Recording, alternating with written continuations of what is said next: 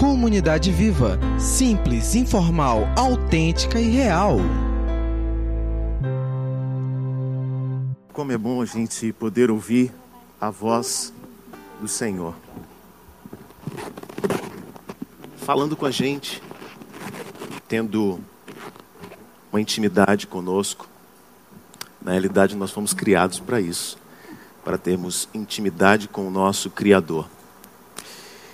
E hoje eu queria conversar um pouco com vocês a respeito deste tema que parece controverso e não tem muito a ver com este Criador conversando, dialogando com a gente.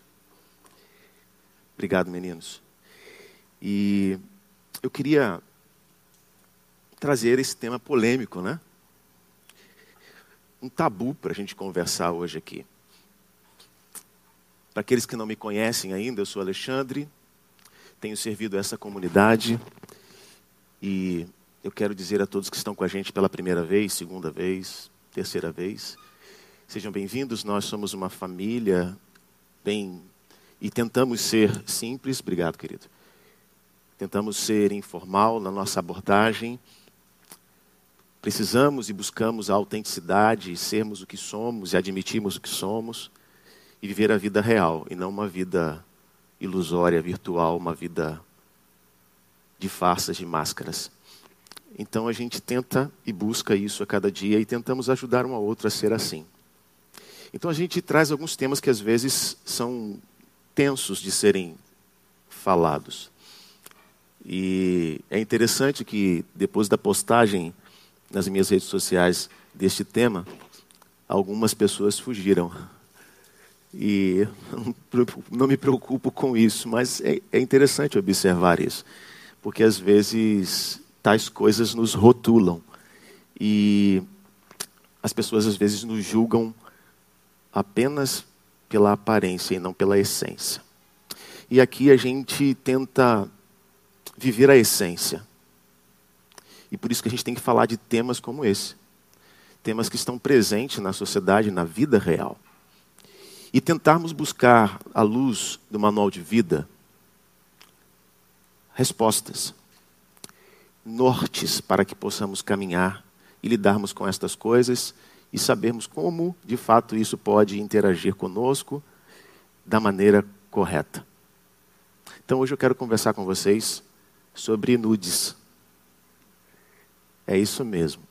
Para aqueles que não tinham se atentado ainda ao tema da palestra, o que a gente quer conversar com vocês de casa, que estão nos acompanhando, e vocês que estão aqui com a gente, é esse tema. O que me inspirou a falar sobre isso?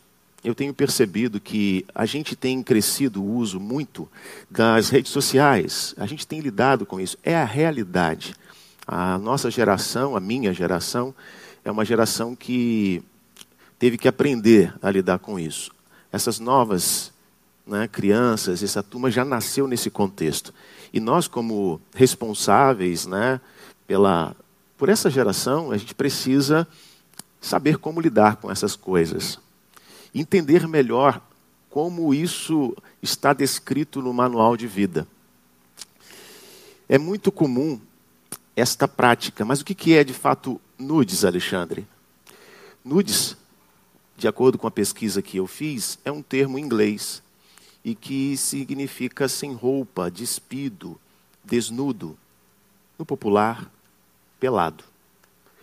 E esta palavra ela foi incorporada a uma frase, a um termo, a uma maneira de se comunicar dentro das redes sociais, principalmente no WhatsApp, aonde em uma interação, em uma conversa, um relacionamento entre duas pessoas, em um dado momento alguém chega e diz o seguinte: manda um nudes. E o que, que essa pessoa está querendo? Ela está querendo que a outra pessoa envie para ela, então, uma foto despida, desnuda, sem roupas. Isso tem se tornado muito frequente nos dias que nós estamos tendo. E a internet e as redes sociais potencializaram muito esta prática. Isso não é novo. A prática do nudes ela já vem e já está presente na humanidade há muitos anos. A Grécia antiga tem muitas obras de arte aonde pessoas são esculpidas mostrando o seu corpo. Em alguns outros momentos da história também, ah, nós vemos a fotografia de nudes como uma forma de expressão artística. Mas nós estamos aqui para questionar esta maneira de artes. Não vamos questionar aqui esta forma de expressar os dons artísticos. Não é esse o nosso foco. O nosso foco é entendermos o que está por detrás, de onde vem toda essa busca de tais práticas. E por que nós temos um tabu para falar sobre um assunto que é tão presente em nossas vidas? Afinal de contas, quem nunca ficou nu? Existe alguém aqui que nunca ficou nu? Nós já chegamos ao mundo despidos, nu. E parece que essa mensagem traz muita coisa para nos ensinar, muitas verdades para nós praticarmos. E eu gostaria muito dessa manhã que a gente pudesse sair daqui com uma reflexão mais profunda sobre este tema, sobre questões de nudez. E assim, eu gostaria que você de casa, você que vai pegar e talvez assistir esse vídeo depois, não pare de assistir o vídeo pela metade. Se você for fazer isso, ah, talvez seja melhor você não assistir o vídeo, para que você não pegue recortes deste vídeo e chegue a algumas conclusões por si mesmo sem chegar ao final do vídeo. E então você vai ficar livre de cometer o erro do julgamento, ok? Para os que estão aqui, eu acho que é mais fácil, porque vocês podem escolher levantar e saírem, mas eu creio que a curiosidade vai fazer com que vocês fiquem sentados aqui até o final, tá bom? Muito bem. Acho que a primeira frase polêmica, talvez, para alguns, não sei, que eu vá dizer hoje aqui, é que a nudez, ela não é pecado. Que história é essa, Alexandre? Sim, a nudez, ela não é pecado. Aí talvez alguns já começaram a ficar mais animados aí, né? Sério? A verdade é que o uso, a prática deformada da nudez, ela revela a nossa natureza pecaminosa. Entenderam? Vou repetir. A nudez não é pecado. Mas a forma distorcida, deformada da nudez, ela sim revela a nossa natureza pecaminosa. E é por conta desta natureza pecaminosa que nós não a praticamos, ou não deveríamos praticar a nudez de forma banalizada, sem limites. Na verdade, a nudez é uma bênção. Por quê? Tudo que Deus criou é abençoado, é uma bênção. Porém, o pecado, ele deforma. O objetivo do pecado é a deformidade de tudo aquilo que Deus criou para abençoar o ser humano.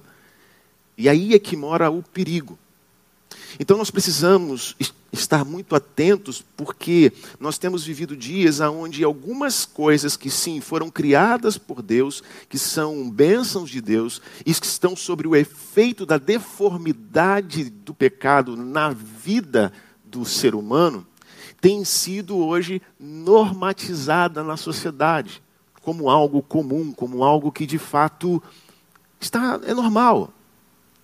E nós temos que ter muito cuidado com isso, porque na verdade, além de revelar a nossa natureza pecaminosa, tais coisas são conexões para a prática daquilo que entristece aborrece e vai na contramão dos planos que Deus criou, estipulou para nós. A vontade que é boa, perfeita e agradável de Deus para mim, para você, para todos nós. Então, quando nós estamos lidando com um tema como esse, nudes, a gente precisa entender que uma coisa é uma coisa e a outra coisa é uma outra coisa completamente diferente. A nudez não é pecado, mas a deformidade do homem por conta do pecado faz com que a nudez esteja limitada, restrita a um ambiente de graça. Entenderam? A nudez não é pecado, porque ela já estava presente lá na criação. Deus, ele passeava no jardim, o Criador estava tendo um relacionamento de intimidade, de amizade, de diálogo com a sua criação, com o homem, e o homem estava despido, desnudo de tudo.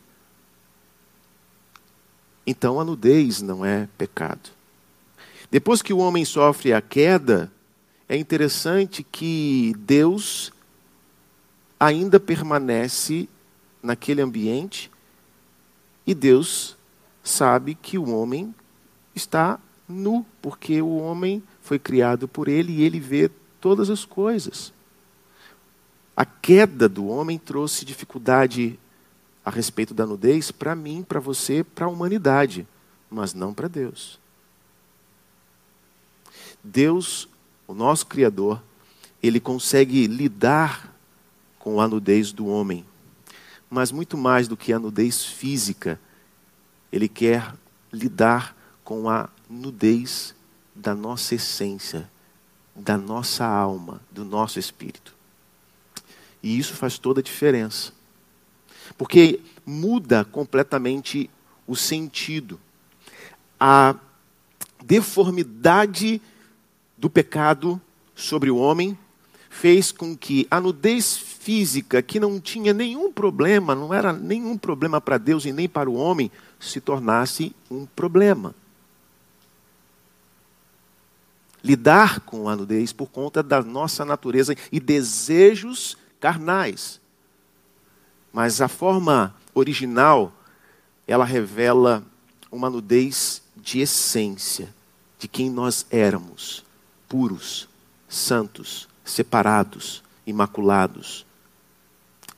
E Deus quer despertar em nós, nesta manhã, uma reflexão nessa direção. Não tenha medo da nudez, mas tenha medo da deformidade da prática da nudez, porque isso desagrada a Deus e desagrada também a nós.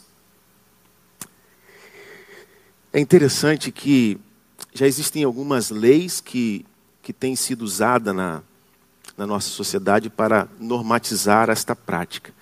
E eu vou conversar um pouquinho com você sobre isso. Não vou falar de leis porque não é a, a minha função aqui agora. Mas eu gostaria de fazer uma panorâmica de quais são essas duas diferenças entre a nudez que não é pecado e a nudez que revela a nossa natureza pecaminosa. A gente pode pensar assim: a nudez deformada pela a nossa natureza, que é a natureza pecaminosa, primeira coisa, ela é uma, é uma nudez egoísta. Por que uma nudez egoísta? É interessante isso. Ela é uma nudez egoísta porque ela é uma nudez para o consumo. Quando alguém expõe o seu corpo físico para outro alguém dentro dessas normas deformadas, ali só há um sentimento, o sentimento de egoísmo. Porque a pessoa que está lidando com isso, ela está pensando apenas em si e não no outro. O outro passa a ser apenas um objeto de uso, de prazer, o outro passa a ser apenas algo descartável. Então guardem primeiramente, a nudez deformada, ela é usada de forma egoísta. A segunda coisa é que a nudez deformada pela natureza pecaminosa, ela é falsa. Ela não é autêntica, ela não é real, ela não é verdadeira. É uma nudez falsa. E é interessante que a própria lei de proteção a esta prática ela estimula isso, ela orienta. Olha, se você por acaso quer praticar tais coisas, você deve tomar alguns cuidados. Eu não vou ficar citando quais são os cuidados aqui para não orientar ninguém a fazê-lo. Mas uma das coisas que eles dizem é o seguinte: quando você vai fazer uma foto ou uma imagem como essa, procure não mostrar o seu rosto. É uma nudez falsa. É uma nudez aonde você precisa esconder quem você de fato é.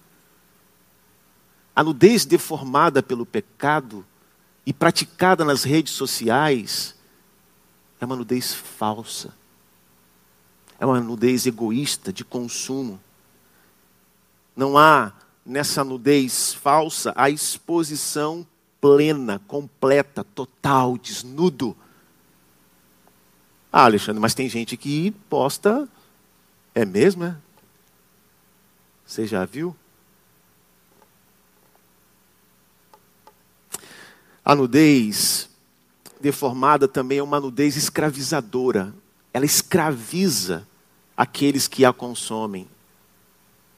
Ela escraviza aqueles que a praticam, porque tornam as pessoas escravas do medo.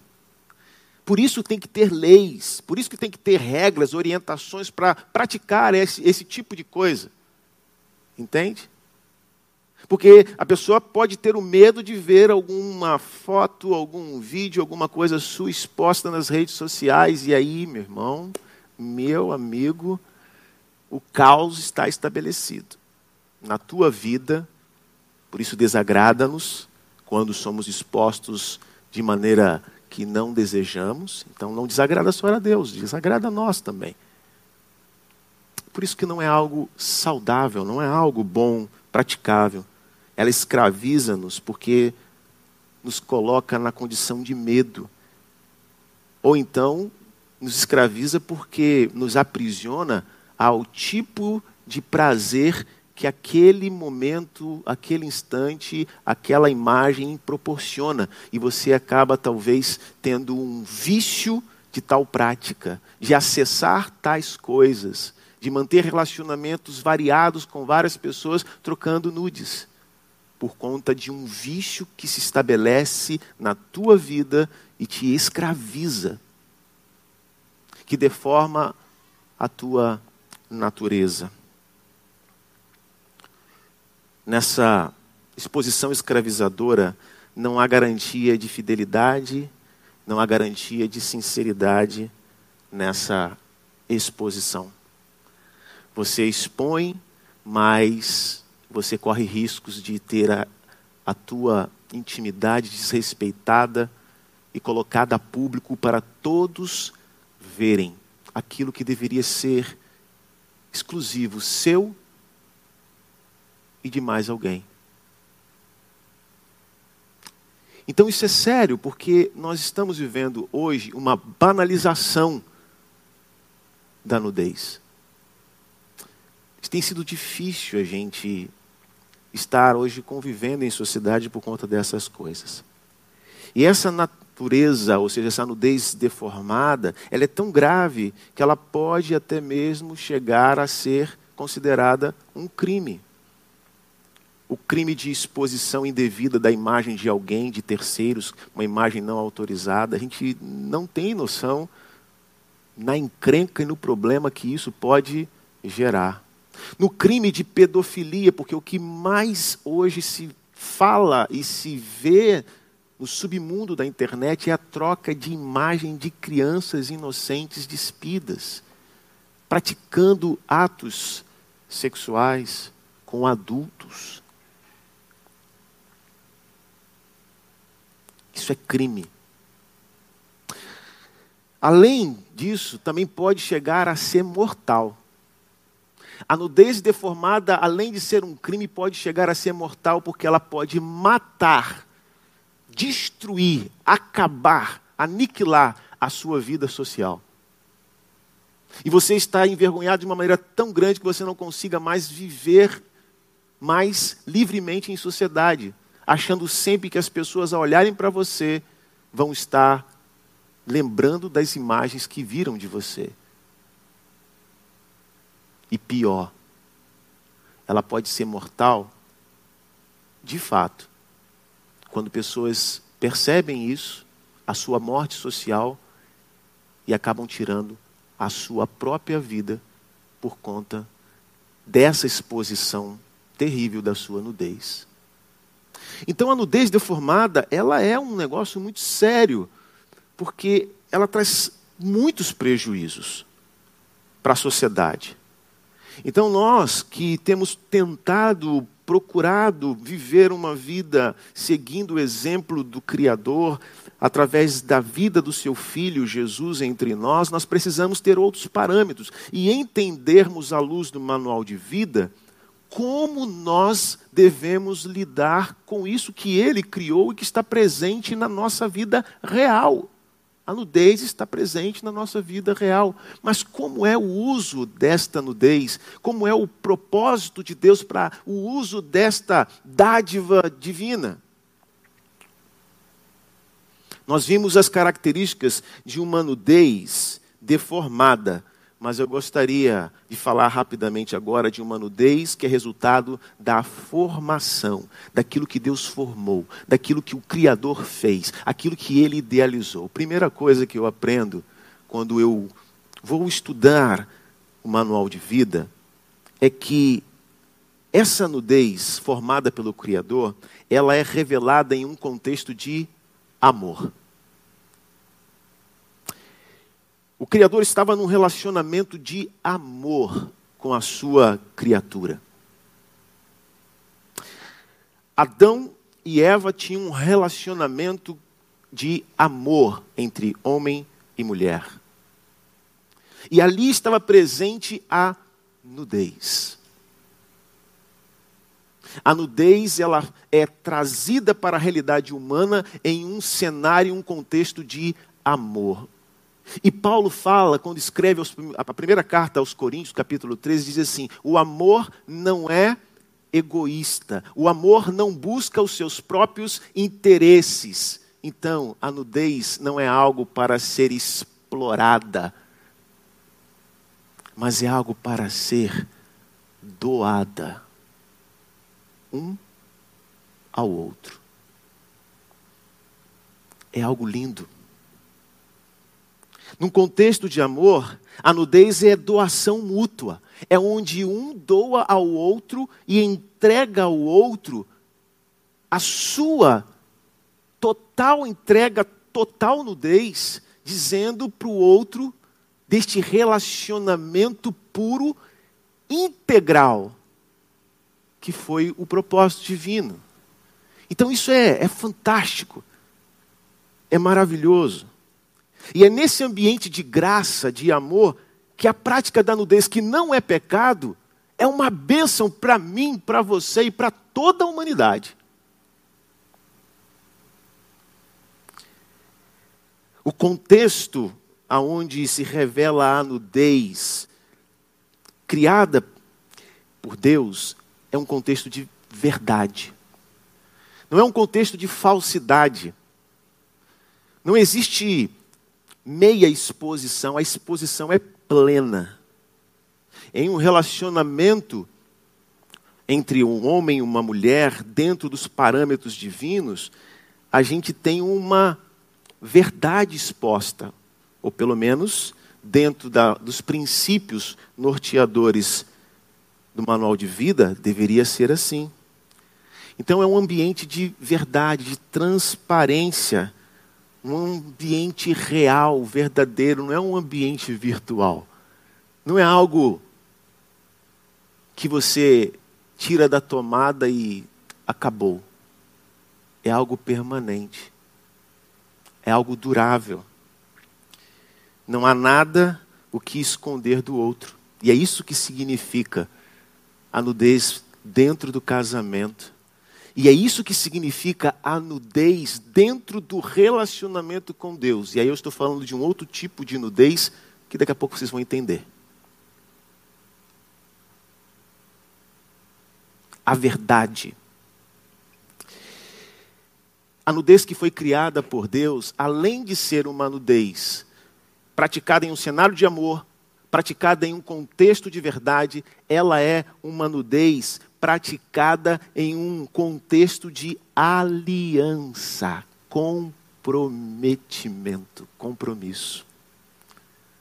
Não é banal.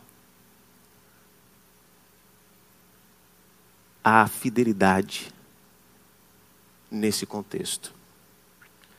Com Deus, com o cônjuge, é isso que se espera da nudez nesses relacionamentos.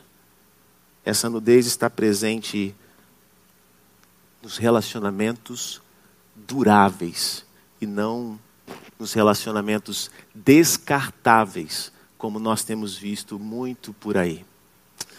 A nossa sociedade tem perdido tanto quando despreza a riqueza da prática da nudez da forma como o Criador projetou para nós. Que pena. Que pena. E que bom que alguns já entenderam isso e estão desfrutando disso. Que bom. Né, meu amor? Que bom.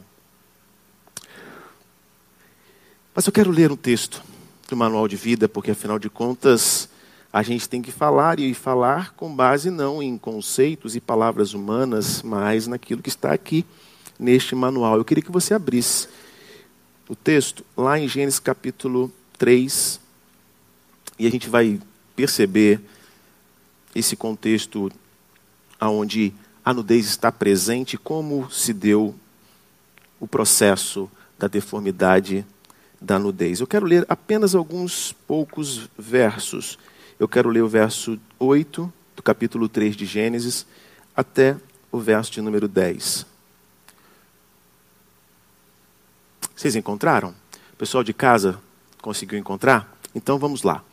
Diz assim o texto da palavra: Naquele dia, quando soprava a brisa vespertina, o homem e sua mulher ouviram o som da movimentação de Deus que estava passeando pelo jardim e procuraram esconder-se da presença do Senhor entre as árvores do jardim.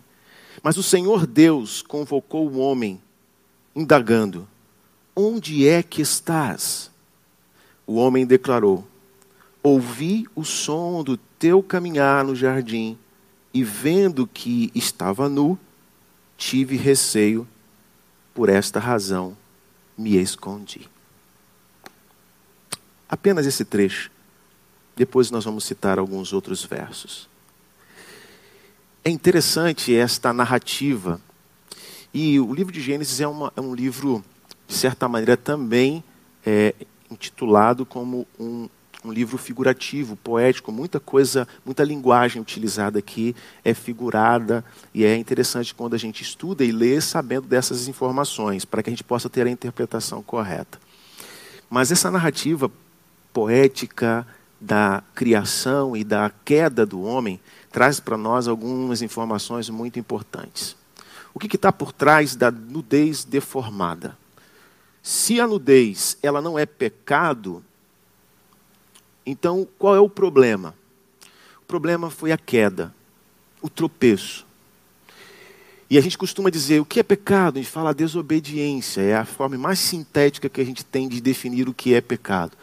Mas na realidade é muito mais profundo, muito mais complexo do que isso, porque a queda da criação, ou seja, a queda do homem do pecado, no pecado, ela trouxe uma queda teológica, porque ela afastou, ela trouxe interrupção na sua forma pura e legítima de relacionamento com Deus, porque o homem tinha ali no Éden um relacionamento direto com Deus e com a entrada do pecado, e essa, este relacionamento foi interrompido e foi colocado intermediários para que isso pudesse então acontecer.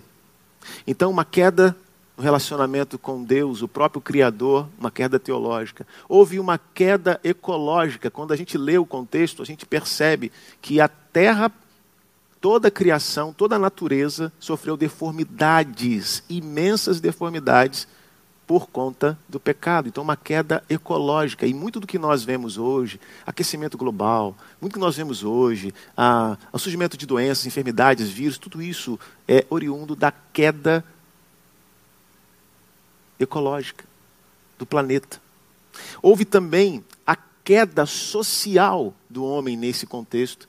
Por quê? Porque houve quebra nos relacionamentos. Perceba que o homem ele passa a tentar terceirizar a culpa apontando para o outro. E pior, ele culpa a Deus, a mulher que tu me deste, que foi a responsável por isso. Então, um problema de relacionamento social, culpando a mulher, culpando o próprio Deus.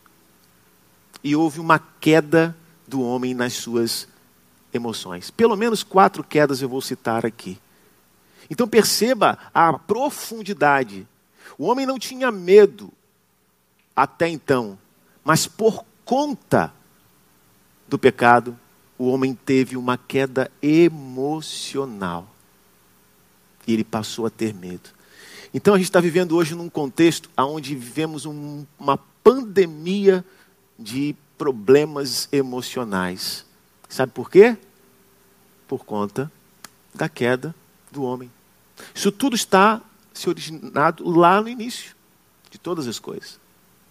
Então a importância de nós entendermos o que está por detrás e não o efeito. A gente às vezes fica muito ah, preso à periferia, quando nós precisamos mergulhar mais fundo, olhar as entrelinhas e aplicar as verdades que estão contidas nas entrelinhas na nossa vida, porque aí sim nós combatemos a raiz do problema e não fazemos a manutenção. É aquela história que eu falei em outra palestra. A gente tem uma dor de cabeça, então a gente vai e toma alguns analgésicos para terminar com a dor de cabeça. Só que ela volta. Por quê? Porque você não descobriu ainda qual é a origem da dor de cabeça, por que você está sentindo dor de cabeça. Assim somos nós. Se nós não trabalharmos na raiz do problema, se nós não olharmos mais a fundo no manual de vida, o que de fato está por detrás de algumas das nossas práticas, das nossas atitudes deformadas, a gente não consegue solucionar e continuamos incidindo nos mesmos erros constantemente. Então a gente está lascado, né, Alexandre? Porque. Olha aí o cenário, olha como tudo está.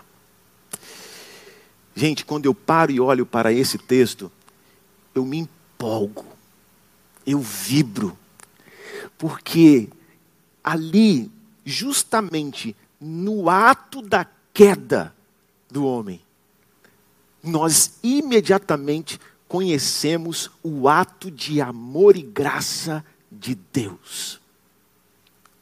Olha o que, que acontece naquele cenário. O homem escolhe fazer todo este desastre diante de tudo que estava perfeito, deformar todas essas coisas como nós acabamos de verificar seu relacionamento com Deus, seu relacionamento social, seu relacionamento com a natureza, seu relacionamento com as emoções, enfim, tudo caído, deformado. E é nesse cenário tão deformado e destruído que o Criador poderia chegar e fulminar com todas as coisas e assim, esse negócio não dá certo e acabou. Mas não. Da mesma maneira como antes ele se relacionava com o homem não caído, ele agora volta e ele começa a passear no jardim à procura do homem caído. Isso tem uma lição muito profunda para nós, para mim e para você. A primeira lição é que não importa a nossa queda, Deus sempre virá ao nosso socorro. Sempre estará presente para nos levantar e nos tirar daquela condição, porque só Ele é capaz de fazer tal ação. Então, nesta caminhada onde Adão ele ouve a presença, ele percebe a presença do Criador no meio do jardim. Gente, isso é fantástico porque, apesar de quem eu sou, apesar do que você é, de quem nós somos, das nossas práticas, a gente ainda é capaz de perceber que o Criador está próximos de nós, buscando nos socorrer, buscando consertar aquilo que a gente deformou. Então isso é graça. Isso é amor de Deus por nós. E eu acho fantástico porque esse negócio de coaching, e eu já eu tenho essa, essa, esse treinamento para trabalhar com líderes, na formação de líderes, e a gente fez uma capacitação. Mas, cara, esse negócio de coaching não é nada novo. Deus, ele é o grande coach. Ele é o grande psicólogo. Porque ele usa perguntas certas para situações e momentos certos. Perceba a pergunta que ele faz: Onde tu estás? Cá para nós. Maguinho, Deus não sabia onde estava Adão e Eva, né? Fala sério.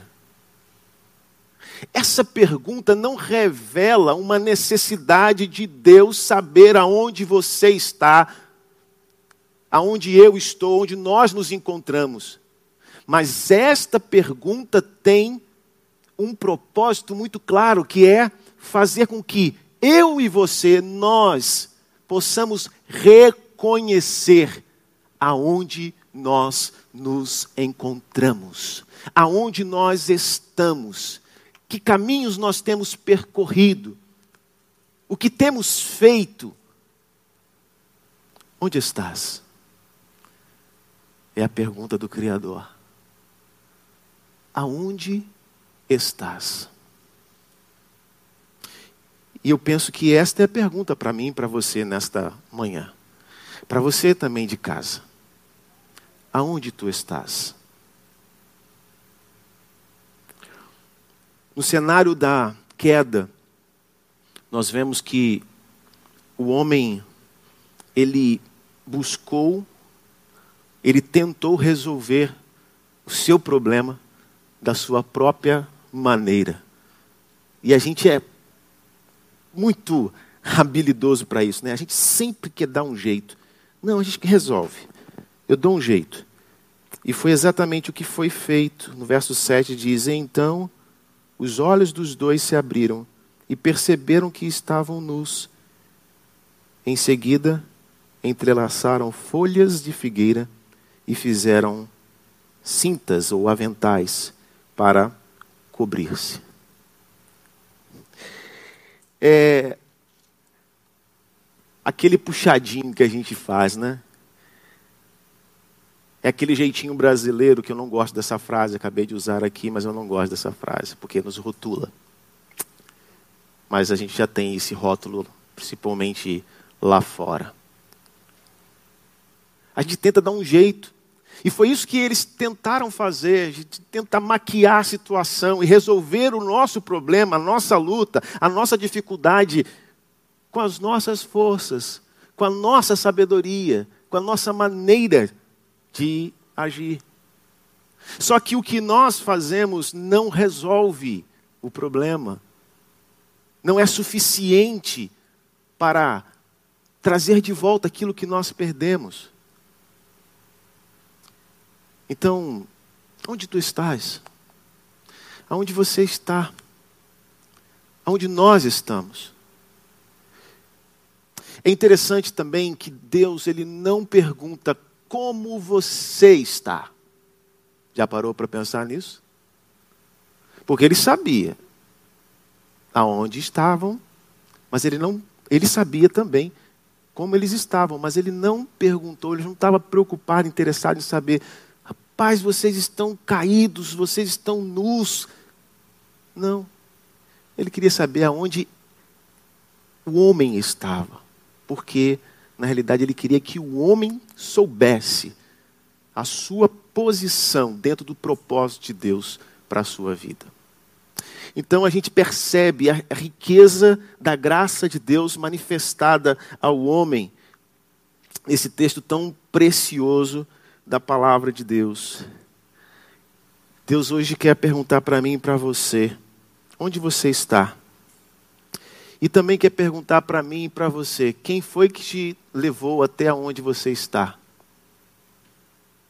O lugar onde você se encontra hoje é resultado da direção de Deus na sua vida, daquilo que Ele planejou para você, ou é resultado das suas escolhas? Adão estava escondido atrás das árvores por conta da escolha que ele fez. Porque a escolha que Deus fez para Adão e Eva era para ele andar livremente pelo jardim.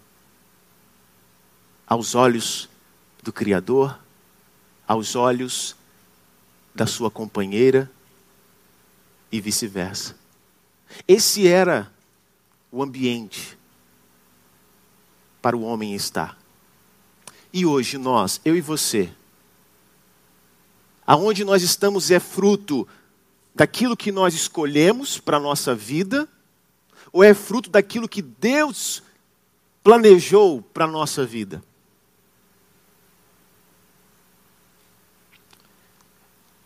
É fruto da ação humana, pecaminosa, ou é fruto da ação de Deus? Aonde você tem se encontrado hoje, aonde nós temos estado hoje, que tipo de consequência tem gerado para a nossa vida e para a vida das pessoas à nossa volta. Adão estava naquele lugar escondido e gerou tantos efeitos na vida dele de toda a sua descendência, inclusive eu e você. Se estamos aqui hoje na condição que estamos, foi por conta da escolha lá atrás. Alguns teologicamente e questionam isso, né? O que, que eu tenho a ver com o erro de Adão? Mas a gente não vai entrar nessa parada aí hoje, tá bom? A questão é que o que nós escolhemos para a nossa vida agora as consequências vêm sobre nós e também a vida dos demais. Aqueles que estão à nossa volta. É por isso que, ah, quando eu digo que a nudez, ela, a nudez criada por Deus é um ambiente onde há verdade, há aliança e há amor, porque essa nudez, ela é abençoadora para mim e para todos que estão à minha volta e para o meu relacionamento com o Criador.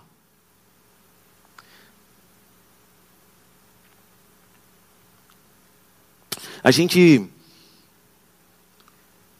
precisa tomar cuidado com as escolhas que fazemos hoje, porque existe consequências na vida de outras pessoas além das nossas vidas. Eu gosto muito da história da avó Chica.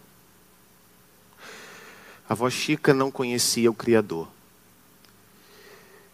A avó Chica, certa ocasião, no momento Kids, ela foi ao encontro de uma missionária.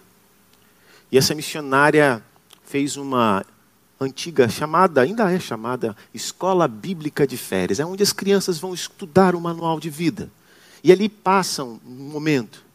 Aquela criança Francisquinha, Dona Chiquinha, ouviu a verdade do manual de vida e naquele momento ela guardou em seu coração. Cresceu, nunca mais teve acesso, aquela semente ficou. Cresceu, nunca mais teve acesso a nada daquilo, aquele ambiente é, cristão, religioso, nada disso. Mas num dado momento da sua vida adulta, já casada e com alguns filhos dos. Quantos?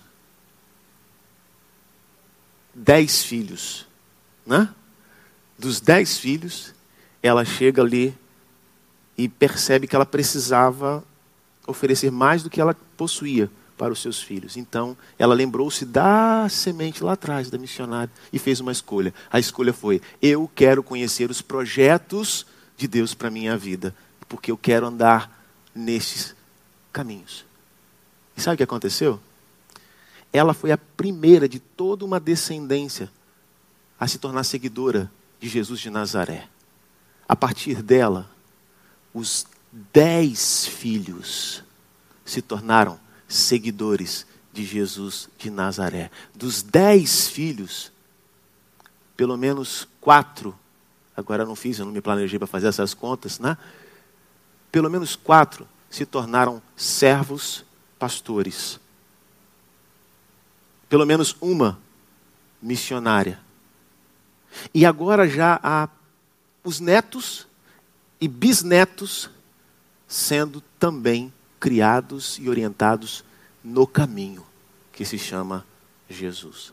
Perceba a importância e o impacto de uma escolha para a minha vida e na vida da sociedade e dos meus. É isso que eu quero que a gente se atente, porque tudo isso está muito claro já na origem de todos os problemas da nossa vida. Tudo isso está sendo tratado aqui. E a gente precisa ter isso de forma muito nítida para podermos ver Deus consertando e fazendo com que as nossas escolhas se tornam reverberadas na vida de outras pessoas de maneira abençoadora. É, é muito importante nós termos essas perguntas: aonde estamos? Se o lugar aonde nós estamos é fruto das nossas escolhas, o fruto da escolha divina, porque essas perguntas nos situam em meio à jornada. E eu vou caminhando para o final da minha conversa hoje com vocês. E aí me dá mais alguns minutinhos. Mas o Criador, que criou e criou-nos com a sua dádiva do relacionamento, e nesse relacionamento havia a presença da nudez como algo muito natural, muito normal. Ele quer nos ensinar que ele espera algo mais profundo de nós do que casca. Ele quer essência. Ele quer cada um de nós desnudos de quem nós queremos ser para sermos aquilo que Ele projetou-nos para ser. Aqueles que têm o temor de Deus, o homem que ama e respeita a Deus, ele sabe que a nudez espiritual é necessária. A nudez da essência de quem nós somos de fato é necessária. Não para ele, porque ele sabe quem somos, mas para nós. Para nós. Não é a nudez da carne o problema. O problema é quando nós não estamos desnudos na nossa essência diante do Criador. Nós precisamos estar verdadeiramente despidos de todas as fantasias, de todas as máscaras, para de fato vermos a restauração do Criador nessa área tão abençoada da nossa vida. Nessa nudez divina, dádiva divina para nós, a nudez da nossa essência, da nossa alma, nessa nudez é muito bom viver em comunidade. Porque nessa nudez a gente consegue ver a sinceridade do outro, a verdade do outro, Podemos ajudar uns aos outros porque sabemos das lutas que um e o outro enfrenta por conta da nudez, não física, mas a nudez de caráter, a nudez da nossa alma. Nessa nudez que não é pecado, é bom estar com o Criador. A gente não se esconde, como se fosse possível se esconder dele. Mas às vezes a gente acha que está escondido dele, principalmente quando a gente pensa em praticar tais coisas ou outras coisas que não tem nada a ver com a nudez, mas que também desagradam a Deus. A gente acha que ele não está sabendo de nada, que só estamos nós ali, eu e os demais envolvidos. Bobagem. Ele sabe que você está trilhando caminhos equivocados. Tem um meme que eu acho interessante, que é um pequeno poste fininho e um cara bem fortão tentando se esconder, a barriga aqui, atrás daquele, daquela imagem. Eu acabei não trazendo a imagem, eu ia mostrar para vocês, para vocês rirem um pouco. A coisa está muito séria. Mas às vezes a gente tenta fazer isso, a gente tenta meio que se esconder atrás de árvores, se esconder atrás de postes, mas só que a, a, nossa deformidade é tão grande, sabe? É tão imensa e atinge tantos à nossa volta, não tem como se esconder. Não há como se esconder e fugir do Criador. Agora, o que vale não é a gente se sentir envergonhado, não é a gente sentir medo do que o Criador pode fazer conosco, porque isso é tudo produto da deformidade do pecado em nós. A verdade é que Ele, mesmo sendo quem nós somos, Ele quer um relacionamento com você e comigo. Ele quer a nossa nudez de alma, de espírito, de caráter.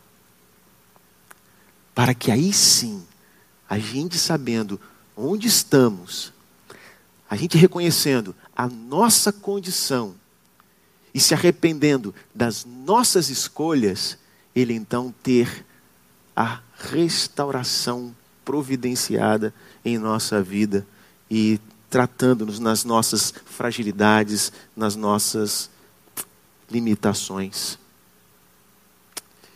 Aqueles que escolhem não se humilhar, aqueles que escolhem não se desnudar diante do Senhor, infelizmente, eles serão desnudos e humilhados em seus próprios atos pecaminosos.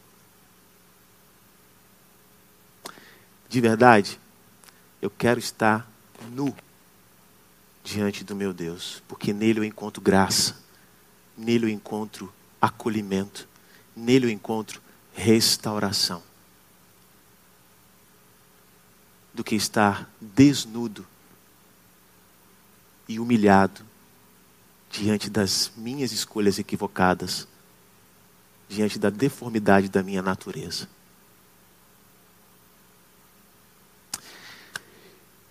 Eu penso que nesta manhã tem alguém querendo, que está conversando com você, comigo, e que está mandando uma mensagem para cada um de nós. E talvez nessa, mensagem esteja escrito: manda um nude. Só que não é pelo WhatsApp. É pelo coração.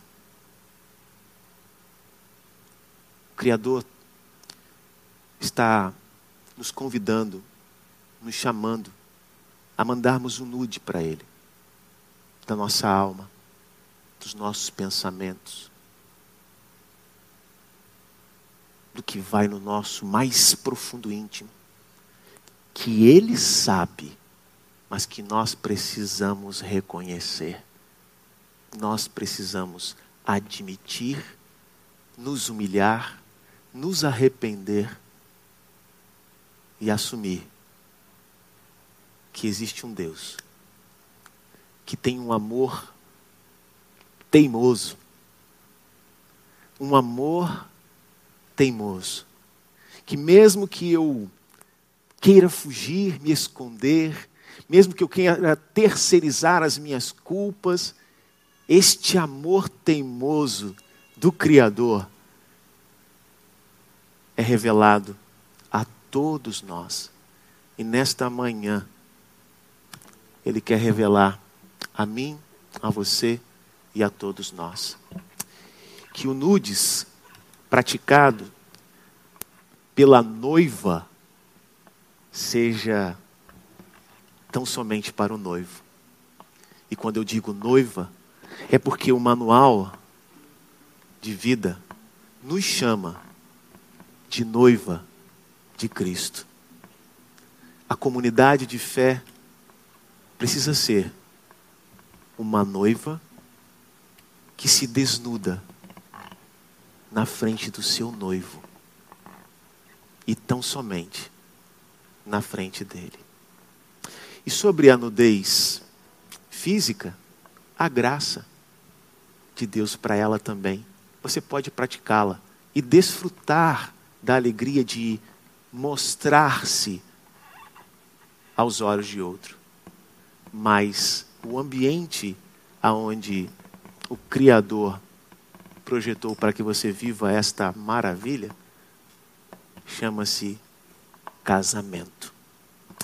Se você discorda, você está no seu direito.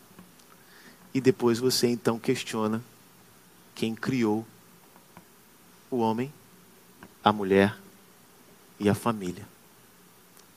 Porque ele é perfeito em todas as suas obras. E te ama de uma maneira insistente para que você entenda isso. Então, receba o amor teimoso deste Deus que de fato lhe quer bem e esteja respondendo a mensagem dele, talvez ainda hoje, esteja desnudo diante do Criador.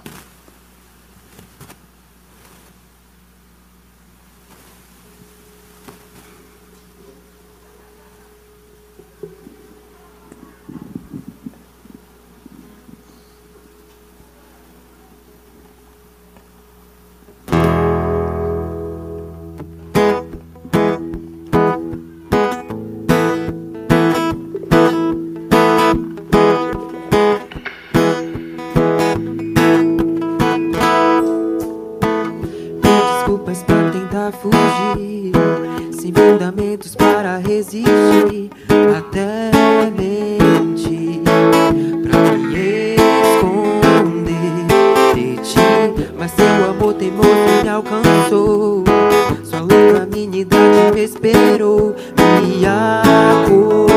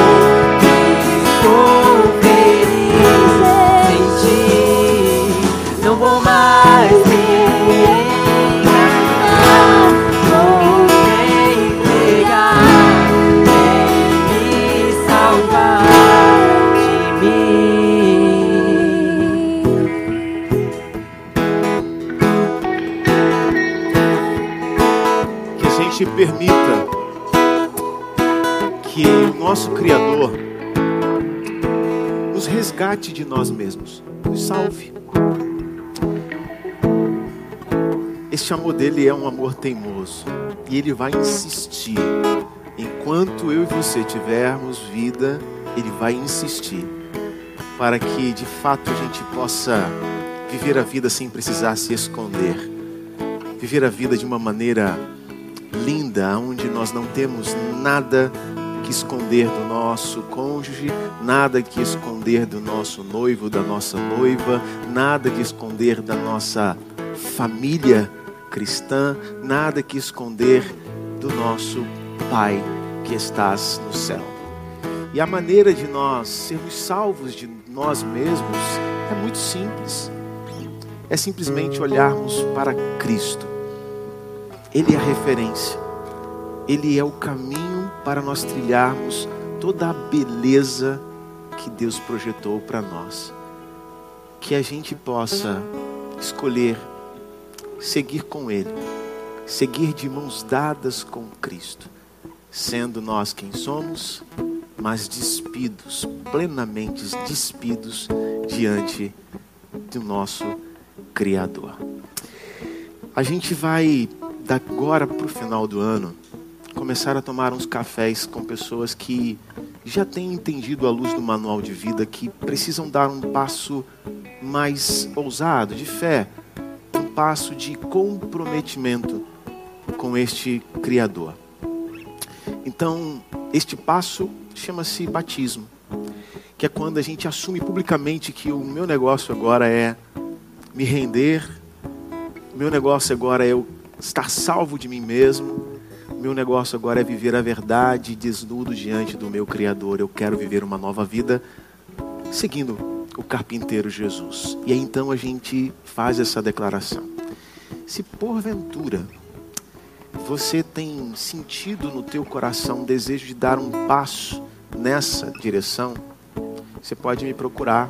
Você pode procurar qualquer um de nós aqui e dizer assim: Eu gostaria muito de estar me informando melhor, conhecendo melhor, porque eu quero dar esse passo, eu quero ir nesta direção. Eu entendo que Deus está me convidando para este momento. Então, você que está aqui e você que está em casa, sinta-se bem à vontade para nos procurar, se assim desejar, pois nós queremos juntos viver de mãos dadas com o nosso Criador. Que Deus abençoe todos, tenham todos uma, uma semana muito gostosa, muito agradável, de relacionamentos reais, verdadeiros, principalmente com o nosso Criador, com a sua família nuclear, com a sociedade e com a comunidade que você pertence. Sintam-se todos abraçados e vamos na graça e na paz de Cristo Jesus.